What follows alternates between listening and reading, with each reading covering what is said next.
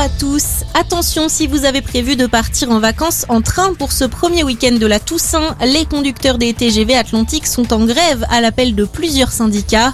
Le trafic va être perturbé jusqu'à lundi midi dans l'ouest. Une mobilisation pour dénoncer la dégradation de leurs conditions de travail. Le mouvement devrait être poursuivi le week-end prochain.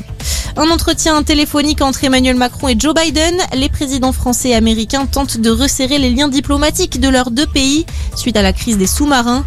La Maison-Blanche a notamment confirmé le prochain voyage à Paris de la vice-présidente Kamala Harris. Anne Hidalgo à Lille, la candidate du PS à la présidentielle tient son discours d'investiture face à ses militants. Objectif, redonner un nouvel élan à sa campagne qui peine à démarrer. La maire de Paris est donnée entre 4 et 6% d'intention de vote selon les derniers sondages. Non-lieu dans l'accident de car à Puisguin, le juge d'instruction a rendu les conclusions de l'enquête suite à cet accident qui avait fait 43 morts. Le parquet de Libourne a fait appel. Une annonce hier à la veille des 6 ans de ce drame, l'un des plus meurtriers de France. Une cérémonie d'hommage aura lieu ce soir à 17h dans la commune girondine en présence de l'ancien président François Hollande. Un homme abattu par la police à Colombes dans les Hauts-de-Seine. Les forces de l'ordre ont tiré sur le trentenaire qui les menaçait avec un couteau hier soir.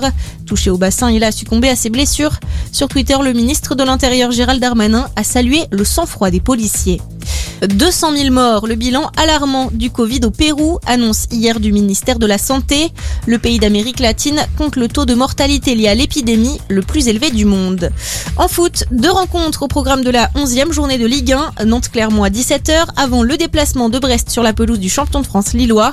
Coup d'envoi à 21h. Et puis il y a du top 14 aujourd'hui, à suivre dès 15h, Clermont-Pau, Biarritz-Brive, Bordeaux-Perpignan et Stade français-Lyon. À 17h, le Racing accueille Montpellier et puis à 21h, le Stade toulousain affronte Castres. Merci d'être avec nous, très bonne journée à tous.